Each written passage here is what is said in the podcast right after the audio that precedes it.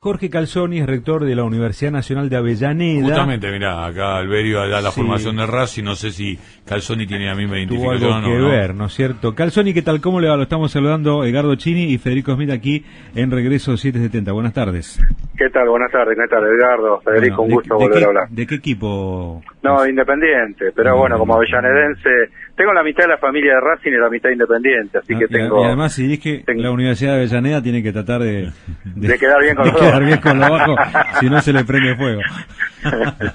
¿Qué tema Tuve un tío que no? jugó, un tío abuelo que jugó en la primera de Racing, así que no soy de los hinchas que le tienen bronca, al Ah, contrario. al contrario, eh, tengo, tengo simpatía por, por, por la gente de Racing a pesar de ser de, de Independiente. Sí. Bueno, pero se sufre igual, ¿no? Obviamente. Sí, totalmente. Bueno, está en la Feria del Libro, tengo entendido, ¿no es cierto? Estamos acá, estamos por presentar ahora en un ratito un, un libro, tenemos varios libros para presentar, Eh, este es de Tecnopolítica y Tercera Posición, se llama de Gastón Garriga, es decir, un hincha de Racing eh, rabioso, eh, y lo vamos a estar presentando en un ratito con, con Quevedo, y estamos en la semana presentando dos libros más, y la semana que viene uno muy polémico, yo creo que va a ser muy lindo, que se llama Criptomoneda y, y Soberanía, que plantea un tema muy actual, ¿no? Como la cuestión de las criptomonedas, Sí. desde un lugar distinto a como los plantea la economía ortodoxa.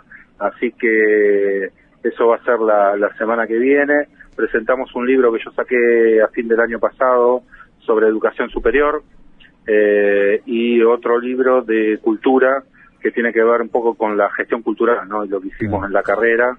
Así que eso lo vamos a estar presentando este viernes. Jorge, sé que tiene poquito tiempo, así que le vamos a hacer un par de consultas eh, sobre varios temas, pero eh, queríamos, lo llamamos por esto, ¿no? Del mensaje de señas de una de las materias para una carrera que de, de periodismo. ¿Cómo es eso? ¿Hay mensaje de señas en una de las materias? ¿Me explica cómo es eso? Sí, nosotros empezamos con un curso de extensión que era lenguas de señas argentinas. Eh, tiene que ver con que eso funcionó muy bien, empezó a tener distintos niveles, empezó con un nivel 1 y llegó hasta un nivel 5, y eh, tenemos 30 estudiantes eh, sordos eh, en, en la universidad. Y eso implica eh, también toda una, una cuestión nueva para nosotros, Claro, ¿no? ¿cómo, La inclusión- cómo reciben la información, ¿no es cierto? Claro, y cómo te comunicas con ellos, incluso el resto de los estudiantes. Y ellos hicieron el planteo de así como está el idioma, el portugués, el inglés, ¿por qué no tener eh, el idioma de lenguas de señas argentinas?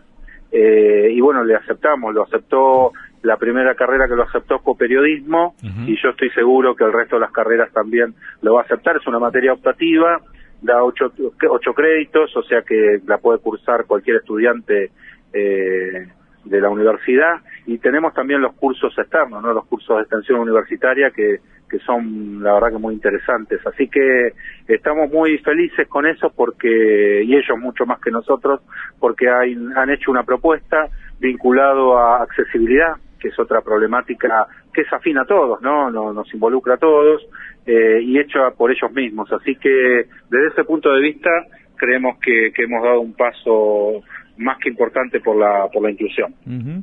Estaba pensando, ¿no? Justamente, ¿no? Cómo la universidad eh, tiene que adaptarse a los tiempos que corren, porque eh, sabemos que los chicos están con déficit de todo tipo, ¿no? Incluso alimentario, que eso eh, influye no solamente para estar despiertos, sino para sus capacidades cognitivas. ¿Eso ustedes lo están viendo? ¿Que hay más dificultades hoy por hoy, que la pobreza, la situación económica está complicando no solamente la cantidad de alumnos y su, eh, su, su carrera final, si se reciben o no, sino también la cursada, el presentismo, el compromiso?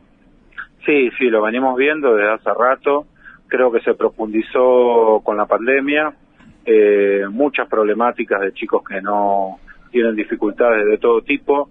Eh, hablamos recién de una comunidad sorda, pero pero también hay dificultades en muchos sectores con, con la posibilidad del transporte. Eh, no tenemos todavía medido el impacto, pero estoy seguro que con la presencialidad hemos perdido una cantidad de, de regularidades por, por este motivo.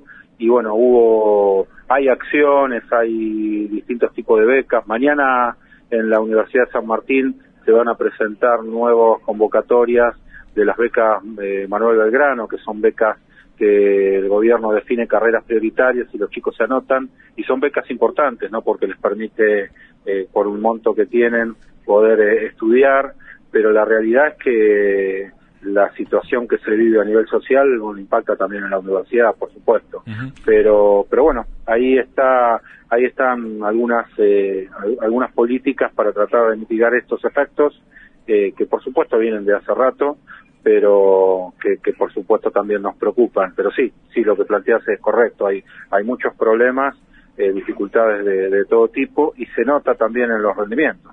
Eh, Jorge, em, en paralelo también, ¿no? Eh, la universidad, digo, no sé, nombraste la Universidad de San Martín, hace poquito nos entrevistamos también con Greco sobre muchas de las acciones que, lleva adelante esta casa de estudios y tuve la oportunidad de visitar la Universidad de de Avellaneda no hace mucho, eh, todo lo que ha crecido también, porque la he visto nacer, eh, y, el, por ejemplo en el tema de la carrera de cine, de, de políticas audiovisuales, ahora están lanzando la licenciatura en desarrollo de recursos energéticos y sé que estás muy contento al respecto porque además tiene que ver con materias pendientes, si querés, este, desde tu propio rol, ¿no? Sí, eh, esto empezó con un acuerdo que hicimos con la Fundación Excelencia y con APSE, que es el gremio de los profesionales y técnicos de energía, ¿no? Eh, nosotros trabajamos muy bien, Carlos Minucci, eh, su secretario general, hemos compartido muchas actividades y ellos nos planteaban que había una demanda de todo el sector energético en lo que significa la gestión de la energía, ¿no? Por un lado tenemos los antiguos ingenieros eléctricos que trabajan básicamente lo que es la generación, la distribución energética tradicional, podemos llamar, ¿no? De lo que se genera en el país.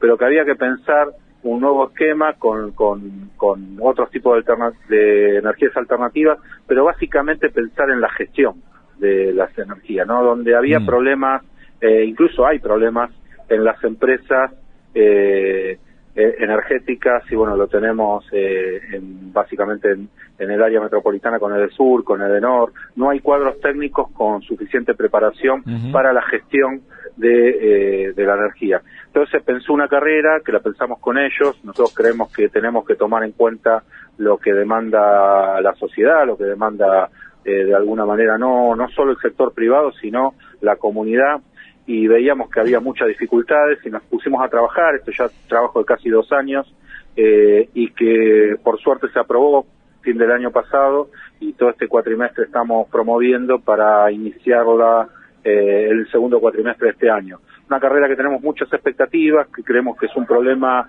bueno, con la guerra con Ucrania-Rusia se puso en evidencia los problemas energéticos, eh, vemos el, incremento en los combustibles en todo el mundo, no es un problema solamente de Argentina, que tenemos un problema estructural. Pero, sí, lo que pasa es que para nosotros es una asignatura pendiente porque tenemos todas las posibilidades de desarrollarlo y es como que nunca logramos hacerlo, ¿no? Siempre nos, nos corren, o nos corremos también de alguna manera el arco, ¿no? Para hacer los goles.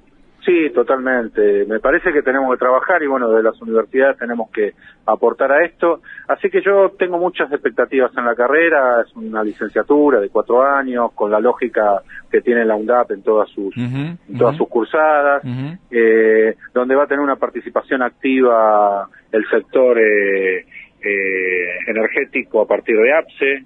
Mm. bueno, e-, en, ese acto eh, en el que yo también estuve, estaba la titular de del ENRE, se habló también todo el tema de tarifas y demás en lo que fue luego la conferencia de prensa, pero eh, el foco en el tema de, de, capacitación, y vos nombrabas recién a las empresas, el acuerdo de convenio se realizó entre el gremio y el gobierno nacional, incluso había referentes del área de energía presentes en el evento, y si bien había entre el público este, referentes de las empresas, la empresa no participó de este acuerdo, ¿no? Lo cual parece esta pata, digo, este, estaría bueno también sumarla en alguno de estos de estas iniciativas, ¿no?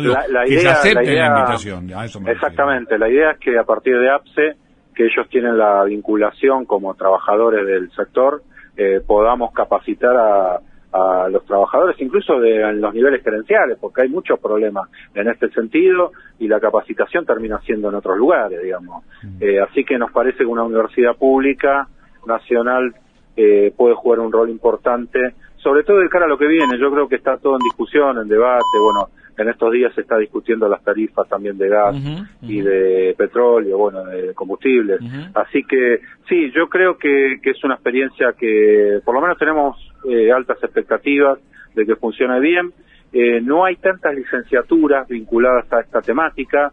En general las formaciones solían ser, entre comillas, más duras, eh, más vinculadas a las ingenierías, pero nos parece que, que podemos lograr un mix con las ingenierías que ya tenemos, que son materiales, informática, en un esquema muy distinto al que tradicionalmente se formó en el ámbito o en el sector energético, y me parece que, que creo que, que va a andar, no tengo dudas, va a andar muy bien, y ya te digo, los actores son esos, hay el, eh, por supuesto lo hemos hablado con la, con el gobierno nacional, donde hay acompañamiento a todo este tipo de formaciones, e incluso en las becas Manuel Belgrano, uno de los de las carreras prioritarias que se plantea es energía.